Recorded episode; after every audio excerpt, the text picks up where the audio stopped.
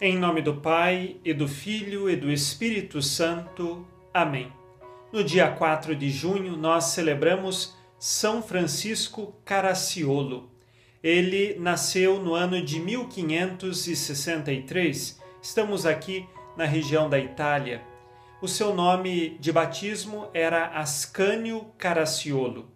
Ele teve bons estudos, logo que começou a ler e escrever, rezava sempre o ofício de Nossa Senhora e tinha um coração aberto às coisas de Deus. Mais tarde, ele decidiu se tornar sacerdote, pegou o resto de sua pequena herança, que lhe era de direito, doou aos pobres e passou a viver a vida sacerdotal. Mas ainda via que dentro de si o seu coração procurava um outro caminho. E então, por um erro do carteiro da época, lhe entregaram uma carta que na realidade era para uma outra pessoa que tinha o mesmo nome. E o conteúdo da carta era um pedido que dois outros padres faziam para que Ascânio, o homônimo dele, lhe ajudasse na constituição de uma nova ordem religiosa. E no fim esta carta chegou a São Francisco Caracciolo e ele então aceitou aquilo como ponto da divina providência agindo na sua vida. E ele então se comunicou com o padre Agostinho e os demais que escreveram aquela carta, e eles iniciaram a obra dos clérigos regulares menores. Qual era o objetivo?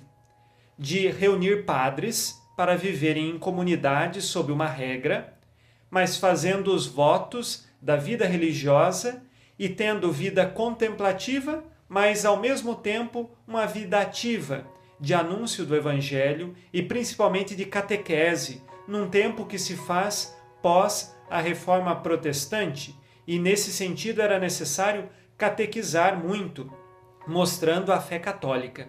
Por isso, os clérigos regulares menores, eles começam desta forma. A fundação é aprovada pelo Papa e eles fazem três votos costumeiros obediência, pobreza e castidade.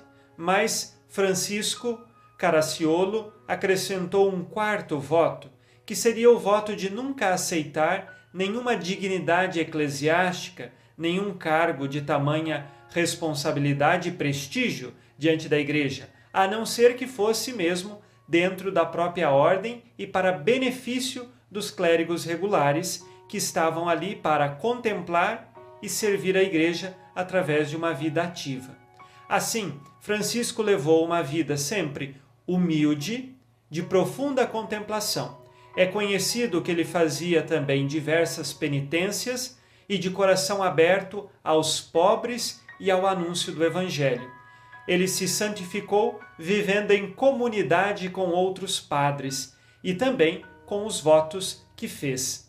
Ele terminou a sua vida no ano de 1608 e depois a obra continuou produzindo muitos outros frutos na evangelização. Peçamos hoje a intercessão de São Francisco Caracciolo. Seu nome civil passou a Francisco quando então ele fez os votos. Rezemos com você e por você.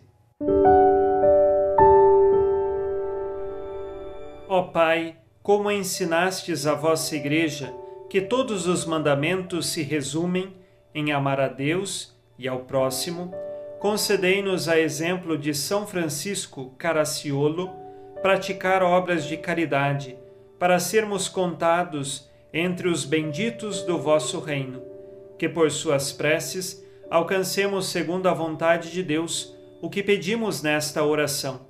Por Cristo nosso Senhor. Amém. Ave Maria, cheia de graça, o Senhor é convosco. Bendita sois vós entre as mulheres, e bendito é o fruto do vosso ventre, Jesus. Santa Maria, Mãe de Deus, rogai por nós, pecadores, agora e na hora de nossa morte. Amém. São Francisco Caracciolo, rogai por nós. Abençoe-vos Deus Todo-Poderoso, Pai e Filho e Espírito Santo. Amém. Fique na paz e na alegria que vem de Jesus.